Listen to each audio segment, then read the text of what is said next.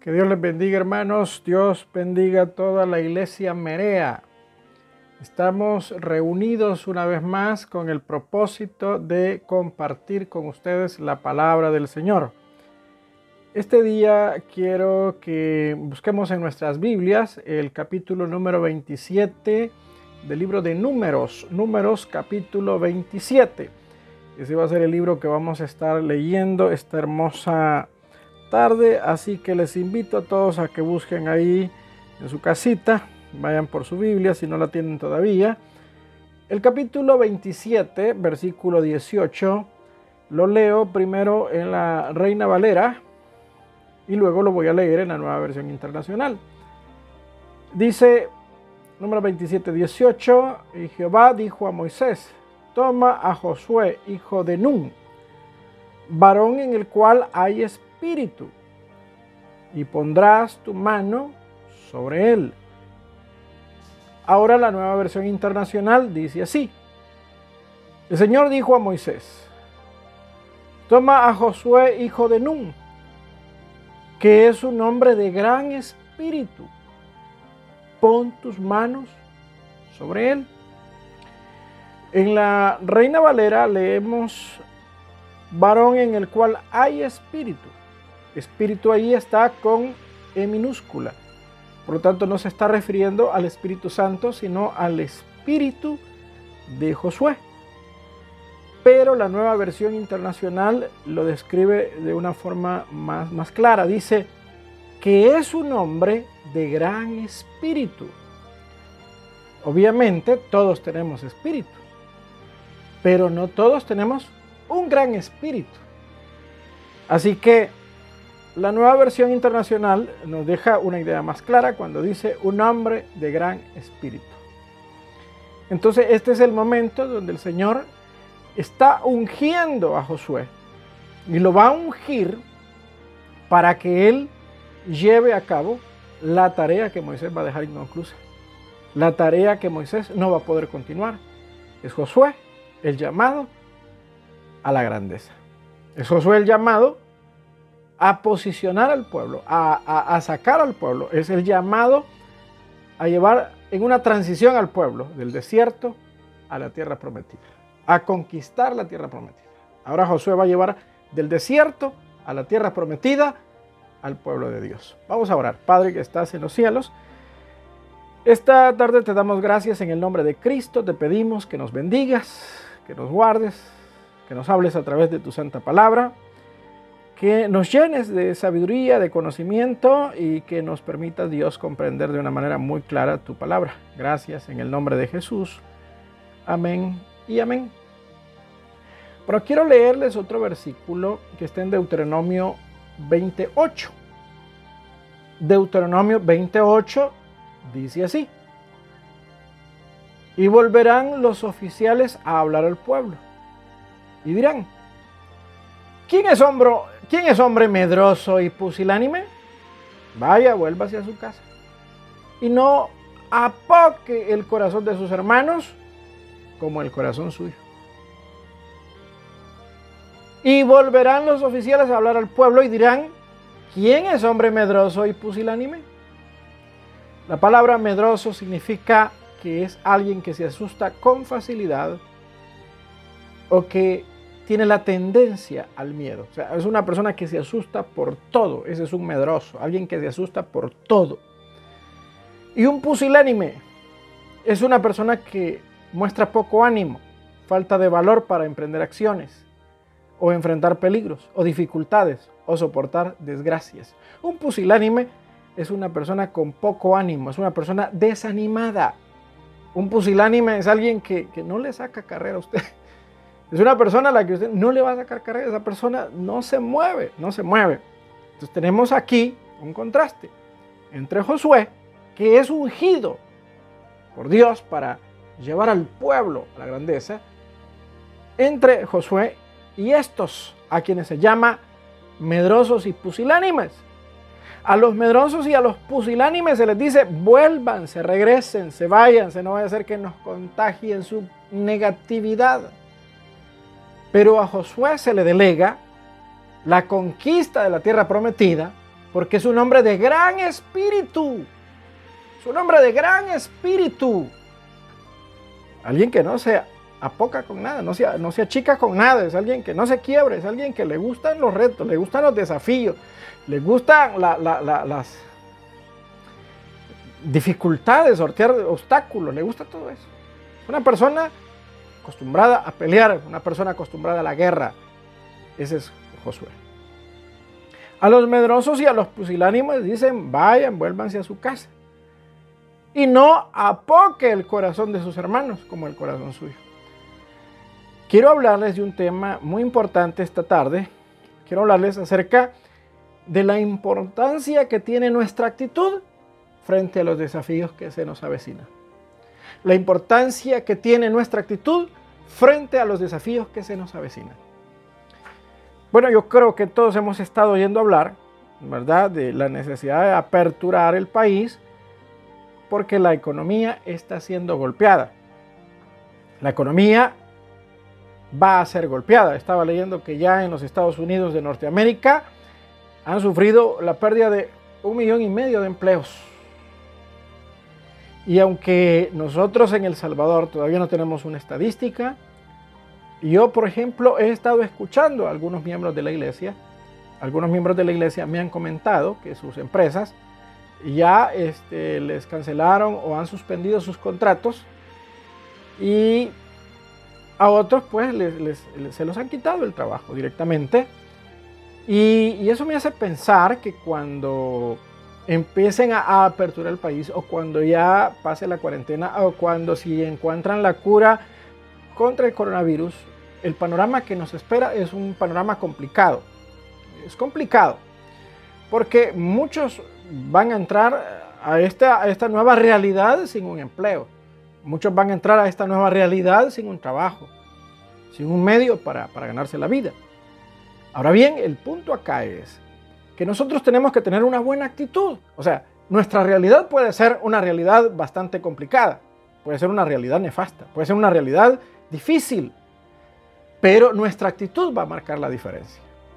Nuestra actitud nos va a llevar a conquistar, a recuperar, a retomar los, desafíos que habíamos emprendido y que se han visto suspendidos por causa de la pandemia. Entonces, ¿cuál es la actitud del hombre que debe que va a triunfar, que va a enfrentar los desafíos que se le avecinan y, va a triunfar sobre estos desafíos?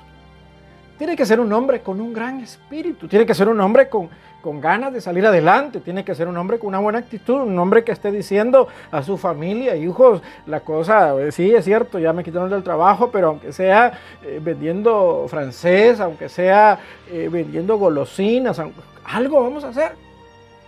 Algo vamos a hacer. Y acá no, no, no nos vamos a morir de hambre acá algo vamos a hacer, nosotros vamos a salir adelante, nosotros vamos a, triunfar porque Dios está con nosotros. Esa debe ser la actitud del hombre que va a enfrentar los desafíos que se nos avecinan. Y ve, algunas características por qué Dios dice que, Josué es un hombre de gran espíritu. Veamos algunas características, algo que hacía diferente a Josué, diferente del resto, diferente de los medrosos y de los pusilánimes, por lo cual Dios lo ungió para liderar, para, para meter a su pueblo a la tierra prometida. Dios puede liderar, Dios puede darte un liderazgo, Dios puede llamarte a liderar, Dios puede eh, delegarte que capitanías a tu familia, a tu comunidad, incluso a tu iglesia, si, vos tenés un espíritu grande, un espíritu fuerte, un espíritu como el de Josué. Pero veamos qué, hizo de Josué o, qué lo llevó a tener esa clase de espíritu. Porque, hermano querido, eh, eh, la verdad es que el carácter se, moldea, el carácter se, forma, ¿verdad?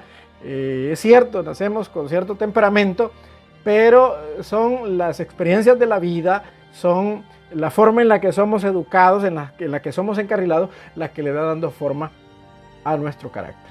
Entonces, ¿qué clase de hombre era Josué? Por lo cual Dios dijo, este tiene un gran espíritu. ¿Qué clase de hombre era? Bueno, dice Éxodo 17, 9 y 10. Y dijo Moisés a Josué, escógenos varones y sal a pelear contra Amalek. Mañana yo estaré sobre la cumbre del collado y la vara de Dios en mi mano. E hizo Josué, como le dijo Moisés, peleando contra Malek. Y Moisés y Aarón y Ur subieron a la cumbre del collado.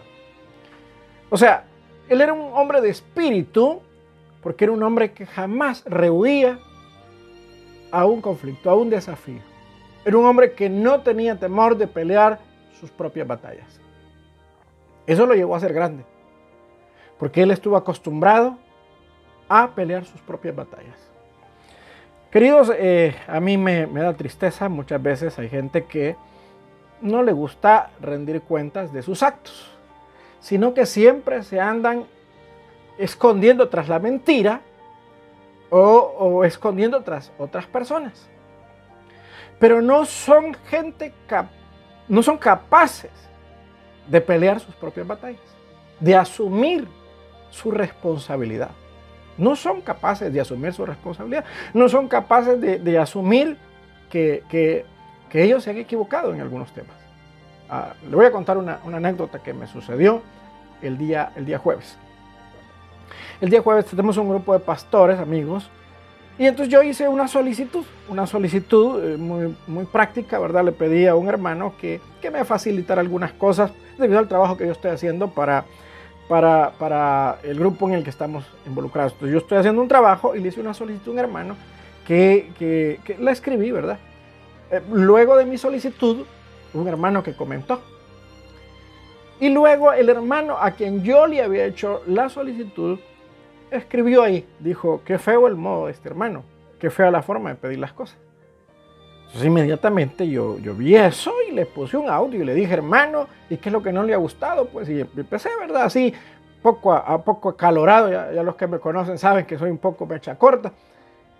Y el hermano después me escribió y me dijo, no, hermano, no pasa nada, vamos a hacer así como usted dice.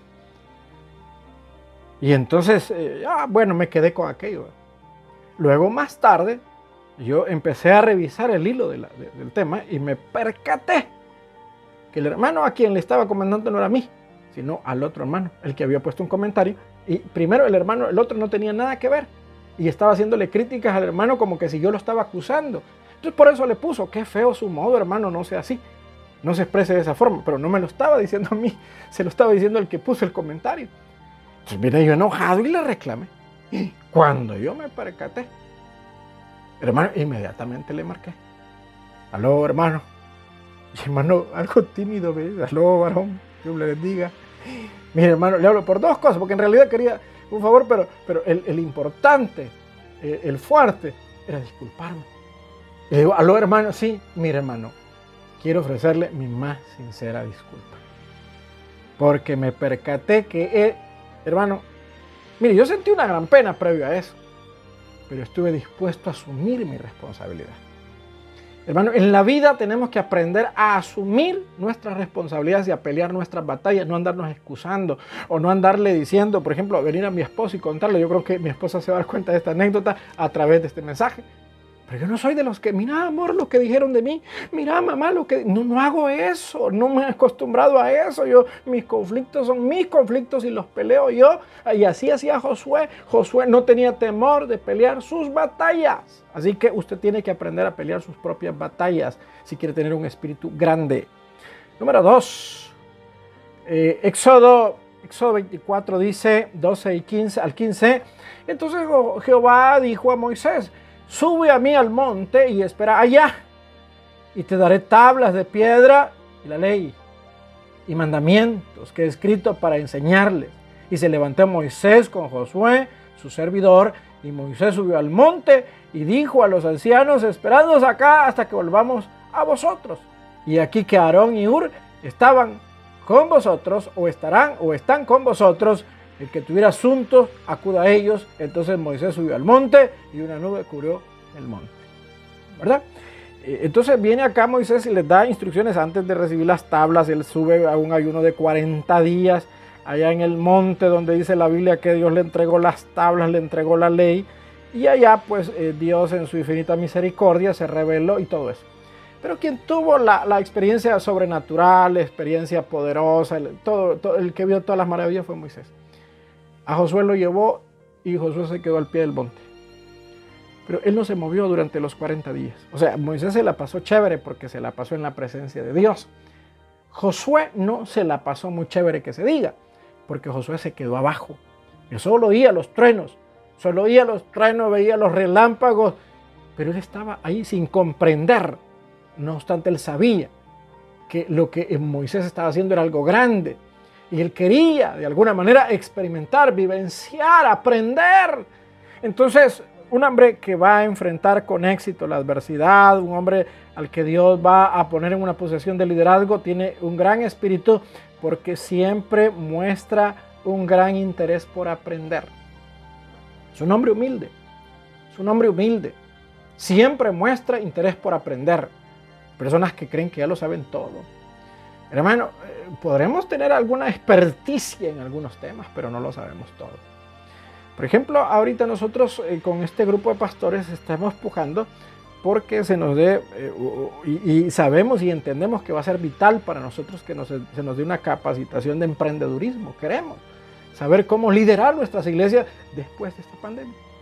Y sabemos que el emprendedurismo va a ser la clave, va a ser, va a ser clave en, esta nueva realidad que a nosotros nos espera, porque el desempleo se va, se va a enfrentar con ideas, con respuestas, con, con, planteamientos sólidos, ¿verdad? Pero hay gente que, que no dicen, no, yo ya, yo ya estudié y yo, si no es de lo que yo estudié, no, no eso no, nosotros tenemos que aprender, tenemos que tener la, la buena disposición de aprender la buena disposición de aprender. Mire, estábamos chateando con unos pastores y creo que, no sé si ya lo comenté, pero un pastor le, le preguntamos, ¿y usted cómo está haciendo? ¿Cómo está enfrentando la crisis? Y el pastor escribe, mire, las, las ofertas han bajado, la gente no tiene trabajo, no nos, está, no nos están diezmando, pero nosotros con mi esposa, para sobrevivir, Estamos vendiendo eh, antojitos, estamos eh, vendiendo licuaditos, estamos vendiendo y yo los eh, publicito por las redes y los voy a dejar a domicilio y así nos está entrando el billetillo y ahorita que la gente no ofrenda, no diezma, nosotros estamos viendo cómo, cómo nosotros nos hacemos de dinerito. Él está lejos de, San Salvador, en un lugar rural, pero él está saliendo adelante porque, porque sabe que en la vida siempre hay que tener buena actitud, buena disposición a aprender aprender algo nuevo. Entonces por eso llegó a tener un gran espíritu, porque fue un hombre al que le gustó aprender. Número 3. Números 13 a 28. Mas el pueblo que habita aquella tierra es fuerte y las ciudades muy grandes y fortificadas. Y también vimos ahí a los hijos de Anac. Amalek habita el Negev y el Eteo, el Jebuseo y el Amorreo habitan en el monte, y el cananeo habita junto al mar y a la ribera del Jordán. Entonces Caleb hizo callar al pueblo delante de Moisés y dijo, subamos luego y tomemos posesión de ella, porque más podremos nosotros que ellos. Aunque aquí habla Caleb, sabemos que es la misma visión de, de Josué, ¿verdad? Y la visión de ambos fue siempre, hermanos, una, confianza plena en que Dios los iba a libertar y los iba a sacar adelante en medio de cualquier adversidad. Ellos tenían una visión clara, no veían el problema, veían a Dios. ¿Por qué llegó a ser Josué un hombre grande, de gran espíritu? Porque no pusieron sus ojos en el problema, sino pusieron su mirada en el autor y consumador de nuestra fe. Queridos, se nos avecina una crisis, o ya estamos en medio de una crisis. Ahorita una crisis sanitaria, pero también una crisis económica. Pero debemos poner los ojos en la crisis o debemos de poner los ojos en Cristo. Yo creo que debemos de poner los ojos en Cristo, Y eso fue lo que hizo, lo que hizo Josué y Caleb, porque más podremos nosotros que ellos. Pero ¿por qué hablaba de esta manera? Porque este hombre tenía tremendas convicciones, porque tenía fe, porque tenía visión. Por eso, por eso Josué llegó a ser grande, porque era un hombre de fe y de visión. No miraba nada más el presente, miraba el futuro. Miraba más allá de su nariz. Y por eso tuvo un gran espíritu. Número cuatro. Josué cuidó siempre su reputación. Dice números 32. Números 32, 11. No verán los varones que subieron de Egipto de 20 años arriba la tierra que prometí con juramento a Abraham, a Isaac y a Jacob, por cuanto no fueron perfectos en pos de mí, excepto Caleb, hijo de Jefone, Ceneseo y Josué, hijo de Nun, que fueron perfectos en pos de Jehová. Aquí Dios está dando una sentencia terrible. La generación que salió de Egipto, de esa generación, solo dos iban a entrar. Salió más de un millón de personas. Pero de esa generación, de los que salieron, solo dos iban a entrar a la tierra prometida. El resto no, el resto no iba a entrar. ¿Y por qué no iban a entrar? Porque eran murmuradores, porque eran chambrosos, porque eran lengua larga, porque era gente, era gente con una mala actitud. Pero Josué y Caleb no. Dice Dios, ellos fueron perfectos en pos de Jehová. Y por eso van a entrar. Porque cuidaron su vida espiritual, cuidaron su testimonio. Cuidaron su entrada y su salida. Cuide su testimonio. Cuide su nombre. Si algo va a pesar, óigame bien, si algo va a pesar, por ejemplo, este programa lo estoy grabando día sábado. Este día me habló una ejecutiva de Banco Fit para ofrecerme un crédito. Esa ejecutiva es del banco donde tenemos como iglesia nuestro crédito ya, ¿verdad? Que estamos cancelando. Y me habla y me dice, mire, le hablo porque estamos viendo que en medio de la pandemia, que esto y el otro, eh, me dio un gran, gran, gran, un gran historial, ¿verdad? Pero me dice, usted aparece aquí como un buen cliente y le queremos ofrecer. Claro que no estoy para eso. Pero el buen nombre que nos hemos hecho, porque somos gente puntual, porque somos gente cabal, el buen nombre está hablando por nosotros. Cuando yo le solicité al ejecutivo una, una prórroga, dijo, ¿cómo no, don José?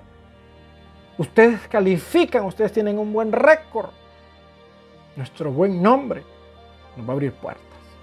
Nos va a abrir puertas. Número 5, Josué demostró ser un hombre muy determinado. Josué 24, 14.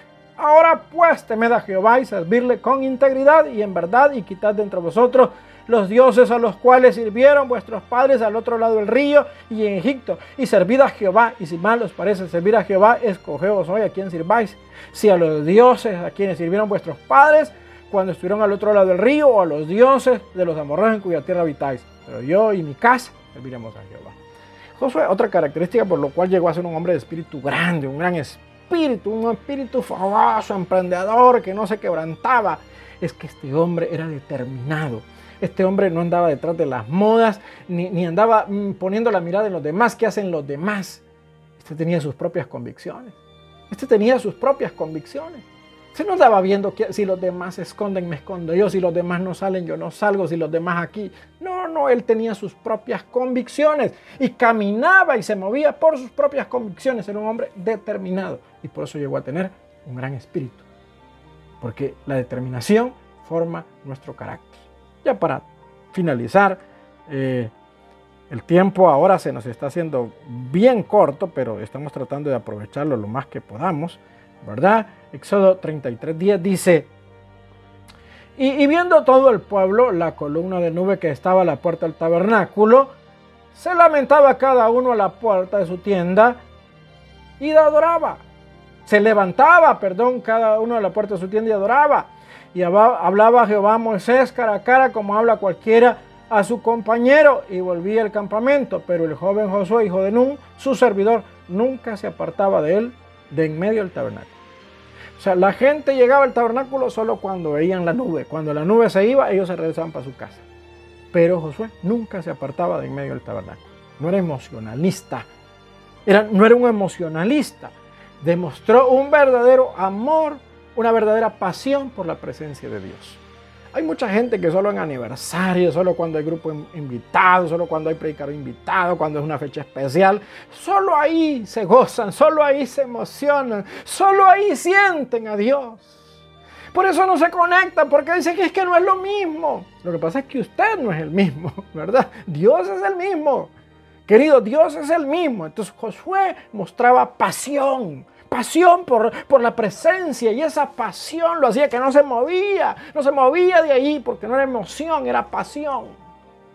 Querido, todos estos, estos detalles hicieron que él tuviera un gran espíritu. Óigame bien, voy a concluir ya, voy a cerrar ya con este pensamiento. Es más importante la actitud que las habilidades. Las habilidades pueden ser enseñadas, la actitud no.